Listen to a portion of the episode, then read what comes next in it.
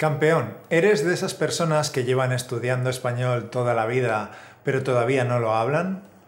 ¿Por qué algunos alumnos hablan español con facilidad y sin esfuerzo, pero tú te bloqueas y no logras expresarte? ¿Te has preguntado alguna vez por qué ocurre eso? Bueno, Mira, igual deberías mirarlo desde otra perspectiva. Igual no es que se te dé mal el español. Igual lo que pasa es que llevas toda la vida enfocándolo desde un ángulo equivocado. En serio, si ves que estás estudiando y estudiando, pero no obtienes los resultados que esperas, entonces, ¿por qué sigues haciéndolo de la misma manera? A diario vemos estudiantes que enfocan su aprendizaje de español de forma un poco desacertada y luego se frustran porque obtienen resultados muy pobres. Cometen los mismos errores una y otra vez. Y ya conoces el dicho, no es malo tropezar con la piedra, pero encariñarse con ella sí lo es. Si eliminas la piedra de tu camino, si eliminas el error de método que estás cometiendo, podrás progresar. Así que, tal como ha dicho Mauro, si ves que algo no te funciona, cámbialo. Por tanto, hoy vamos a detectar seis cosas que haces mal cuando te pones a estudiar español y vamos a ver cómo puedes cambiarlas para sacar mejor rendimiento al tiempo que le dedicas al estudio de español.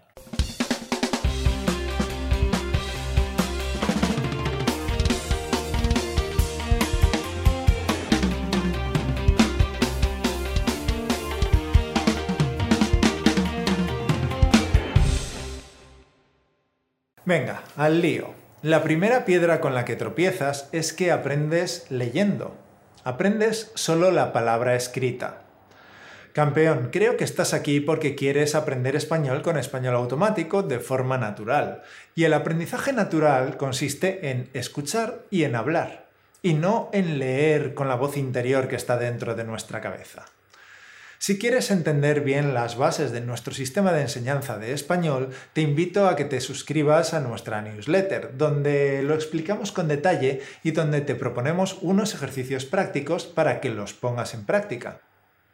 Campeón, es muy importante que no aprendas solo con tus ojos, necesitas aprender con los oídos. Sí, sí, es una verdad como un templo. Campeón, tienes que hacerte a la idea de que cada vez que descubres una nueva palabra en español, tienes que hacer doble trabajo para aprenderla. No solo tienes que saber cómo se escribe correctamente, también tienes que saber cómo se pronuncia. Y para ti, querido oyente, lo segundo es mucho más importante, saber cómo se pronuncia correctamente. Claro, porque ¿de qué te sirve saber escribir las palabras si luego cuando hablas tu interlocutor no te entiende? Muchos de nuestros vídeos están dedicados a la pronunciación, como por ejemplo el podcast 124 o el 141, así que aprovechalos y practica. ¿Cómo puedes remediar este error? Escucha audios en español y pronuncia en voz alta. Si practicas tu pronunciación todos los días imitando los audios, si practicas aunque lo hagas tan solo 5 minutos, en pocas semanas tu comprensión del español hablado y tu pronunciación mejorarán enormemente. Por favor, no te olvides de la fonética si no quieres que todo tu esfuerzo sea en vano. Por cierto, en vano significa infructuosamente, inútilmente, en balde, sin conseguir ningún resultado. Así que no te olvides de la fonética si no quieres que todo tu esfuerzo sea en vano. El segundo punto, el segundo error, está muy relacionado con el primero y es el error más común. Es estudiar en silencio. Campeón. La pregunta más importante que te voy a hacer ahora es, ¿por qué quieres aprender español? ¿Porque quieres leer en español o porque quieres hablar español con facilidad y sin esfuerzo? A menudo nos escriben comentarios del tipo entiendo el 95% de los vídeos en español, entiendo casi el 100% de los libros que leo en español, pero cuando hablo en español tengo bloqueos. Hablo muy lento, necesito pensar si un sustantivo es femenino o masculino y tampoco uso las conjugaciones correctas. Claro, puedes ser muy competente leyendo y escribiendo en español, pero si estudias en silencio, siempre andarás perdido cuando te hable un hispanohablante. Y desde luego no podrás apañártelas para mantener una conversación en condiciones. Estudiar en silencio es lo peor que puedes hacer. Por tanto, el mejor consejo que te podemos dar es practica en voz alta siempre que puedas. Pero cuando decimos en voz alta es en voz alta y no murmurando o susurrando. Por cierto, he usado el verbo apañarse. ¿Sabes qué significa? Apañarse es tener destreza para realizar algo, desenvolverse con habilidad. Algunos sinónimos serían ingeniárselas, componérselas, darse maña. Apañárselas es pensar con ingenio la manera de conseguir algo y de llevarlo a cabo. Apañarse, apañárselas. Muy buena palabra. Bueno, practicar hablar en voz alta. Hay muchos ejercicios eficaces con los que puedes obtener muy buenos resultados en poco tiempo. Por ejemplo, el juego de preguntas y respuestas, el activador de fluidez o las multihistorias. Con estos ejercicios, practicando adecuadamente 30 minutos al día, puedes conseguir la fluidez en 6 meses, incluso menos.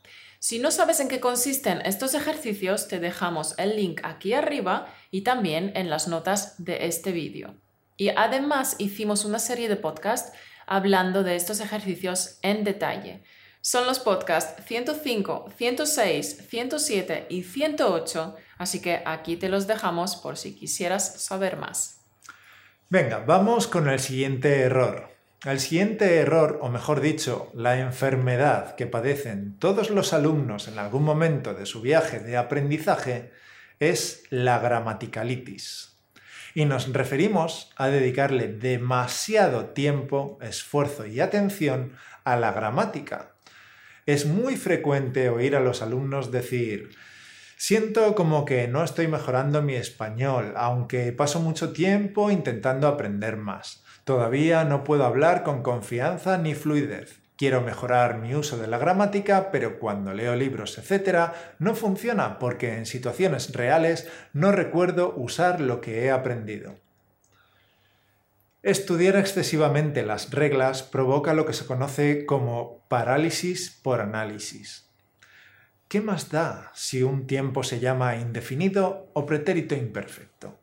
¿Tú crees que los nativos saben qué es el pretérito imperfecto? Pues ya te lo digo yo. No, no lo saben. Y desde luego hablan español de fábula. En vez de buscarle tanta lógica a las reglas, en vez de analizar y analizar cada regla, céntrate en asimilar cómo hay que usar las estructuras en diferentes contextos. Practica con las multihistorias. Las multihistorias son estupendas para asimilar y automatizar las estructuras. Menos analizar y más practicar, ¿vale? Mira, con la gramática es igual que con conducir un coche. Puede que te leas un manual sobre cómo conducir un coche. Sabrás dónde está el embrague, dónde está el freno y el acelerador. Sabrás cómo se cambian las marchas. Pero si no te sientas en el coche, si no pones el motor en marcha y si no intentas conducir el coche desde el punto A al punto B, realmente no sabrás conducir. Lo mismo ocurre con la gramática. Estudiar reglas no te sirve de mucho si realmente no las sabes aplicar en una comunicación. La gramática la tienes que poner en marcha, la tienes que automatizar, igual que todas las acciones que automatizas para conducir un coche. Y la mejor manera para automatizar las reglas y las estructuras gramaticales son las multihistorias. Mira el podcast 107 para conocer en qué consiste esta técnica y empieza a usarla cuanto antes. Así podrás comunicarte sin dudar, sin titubear y sin vacilar. Vamos con el siguiente error, el cuarto. El cuarto error es un clásico. No repasar lo suficiente. Mira, fiera, leer algo una sola vez, escuchar un audio una sola vez y pensar, va, esto ya me lo sé. No, campeón, esto no funciona así. La mente asimila idiomas de otra manera y nos repetimos más que el ajo. La repetición es la clave. El aprendizaje de idiomas es un 20% estudio y un 80% repetición. El 80% es repasar, repetir, revisar, releer, volver a escuchar. Esa es la clave. Puede que te parezca aburrido, monótono y pesado repetir lo mismo 30, 40 o 50 veces. Pero así aprende nuestra mente a base de repetición. Cada repetición refuerza las sinapsis entre neuronas, así que repite, repite y repite hasta que se te quede. Y vamos con el quinto error, pasarse de rosca. Pasarse de rosca significa excederse al hacer algo. Dime, ¿quién no conoce a algún estudiante que se sienta a estudiar la noche antes del examen? Quizás tú mismo lo hayas hecho alguna vez. Pero pegarse esos atracones de estudio no te ayudará ni un poquito a conseguir la fluidez. Pues claro que no. Si crees que sentándote una vez por semana durante 6, 7 u 8 horas para estudiar español lo tienes hecho, pues ya te digo que no. Pegarse esos atracones no es bueno. La mente necesita tiempo para asimilar nuevos conocimientos. La mente necesita tiempo para construir conexiones neuronales es mejor estudiar todos los días durante 30 minutos que 8 horas una vez por semana. Prueba y obtendrás resultados mucho mejores, más rápidos y sobre todo más duraderos. Claro, aprender un idioma se parece más a ir al gimnasio. No vale con ir una vez y luego no pisar el gimnasio durante el resto del mes. Pues no, tesoro, esto no funciona así. De hecho, aprender idiomas, en cuanto al proceso, se parece bastante al aprendizaje de otras habilidades como tocar el piano, pintar al óleo, bailar, jugar al tenis y un largo etcétera. Si quieres retener lo aprendido, necesitarás ser constante, perseverante, darle caña todos los días a tu español. Si quieres hablar español como un nativo, necesitas tiempo, constancia y regularidad. No te queda otra. Así que no te pases de rosca estudiando. Mejor 15 o 30 minutos cada día que 8 horas una vez a la semana. Porque pasarte de rosca estudiando, pegarse esos atracones y no ver los resultados que esperas, indudablemente hará que pierdas motivación y que empieces a pasarlo mal estudiando. Y este es el sexto punto de hoy. El sexto error de los estudiantes de idiomas es pasarlo fatal estudiando idiomas. Y yo creo que es la peor de las seis cosas que hemos mencionado en este vídeo. No disfrutar del proceso y hacer cosas aburridas. En serio, no divertirte estudiando español es lo peor que te puede pasar.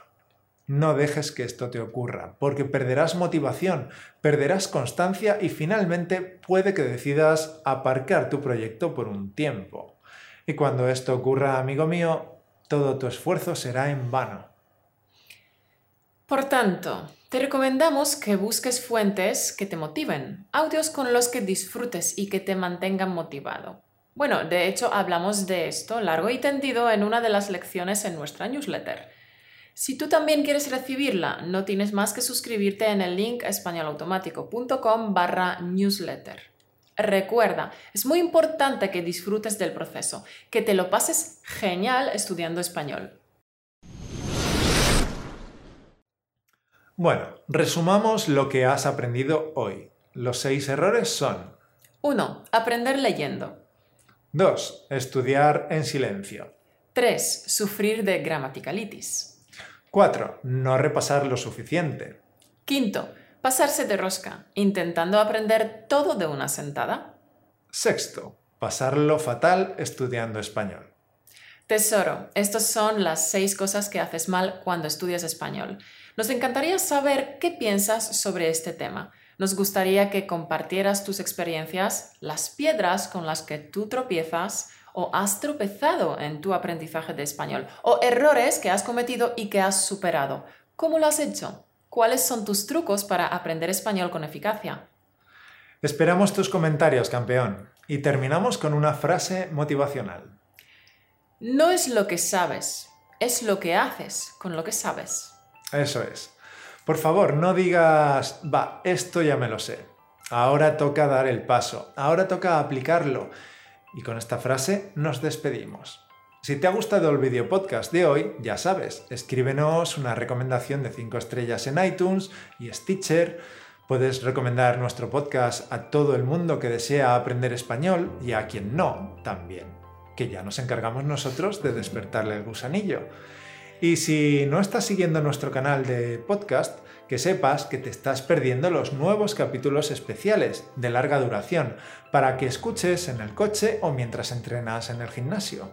Y no te olvides tampoco de suscribirte a nuestro canal YouTube y de darle like a este vídeo.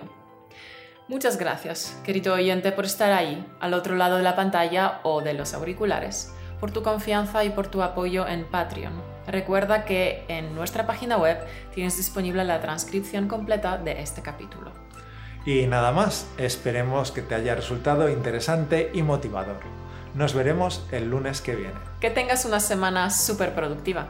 Hasta la semana que viene.